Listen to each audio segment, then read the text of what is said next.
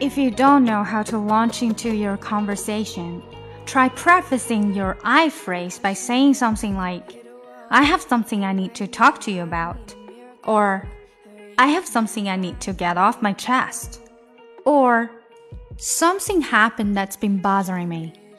好了，今天是星期二，那么今天的这一篇呢是来自 Powerful Phrases for Dealing with Difficult People。希望大家在学好英语的同时，也可以学会好好说话。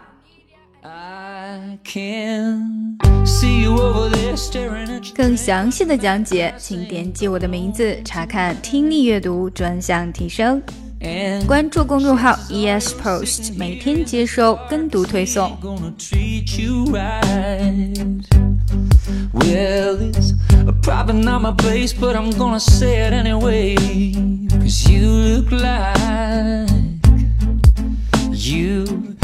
Hadn't felt the fire, had a little fun, hadn't had a smile in a little while.